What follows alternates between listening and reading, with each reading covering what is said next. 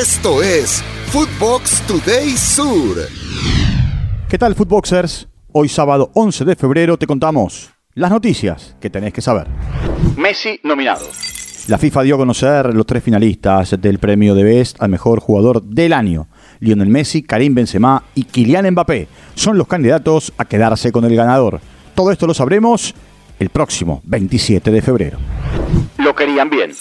Lautaro Martínez, delantero del Inter de Milán, habló en exclusiva con ESPN en la Argentina, donde detalló todo lo que tenía que ver con su lesión durante la Copa del Mundo de Qatar. Aquí, algunas de sus declaraciones.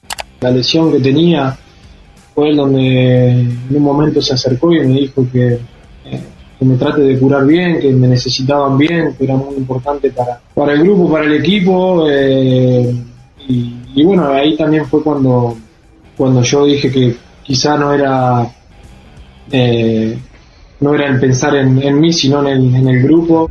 Consecuencias del Mundial.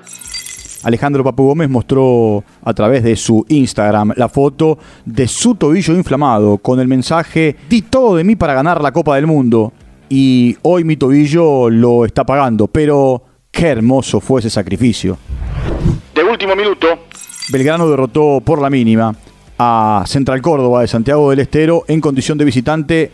El gol lo marcó Pablo Vegetti y es el único líder hasta aquí que tiene la liga profesional. En otro resultado, como visitante Sarmiento en Santa Fe, le ganó a Colón por dos tantos contra cero. Saltan a la cancha.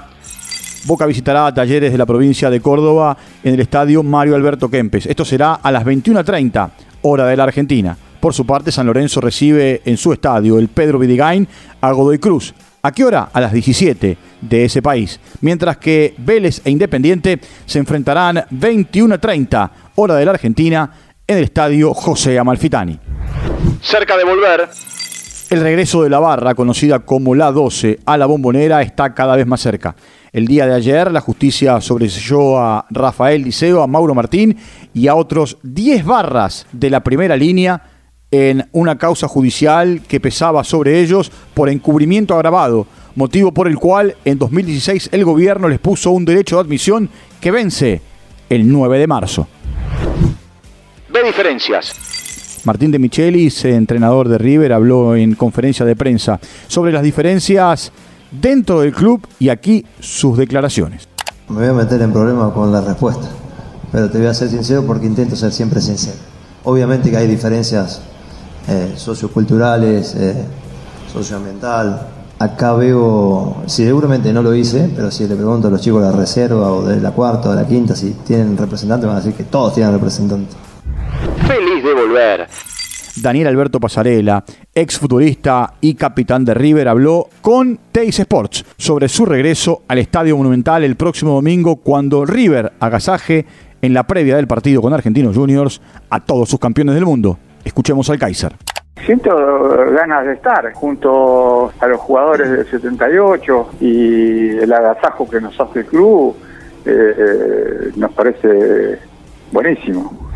Desmienten interés. Después de los rumores que ponían a Carlo Ancelotti como nuevo DT de la selección de Brasil, la federación de ese país sacó un comunicado desmintiendo estos rumores. La prensa local y la prensa mundial han dicho que entre los nombres que se baraja para la sucesión de Tite está, entre otros, Ancelotti, el español Luis Enrique, Pep Guardiola, así como el francés Zinedine Zidane y el portugués José Mourinho.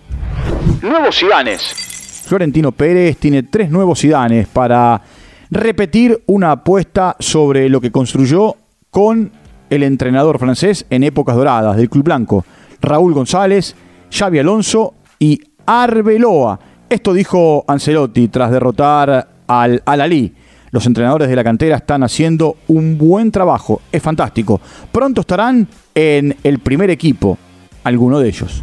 Listo para los cuartos. Se definieron los cruces de cuartos de final de la Women Champions League. El Barcelona jugará ante la Roma, Bayern Múnich se enfrentará al Arsenal, Olympique de Lyon se verá las caras con Chelsea, mientras que Paris Saint-Germain jugará ante el Wolfsburgo.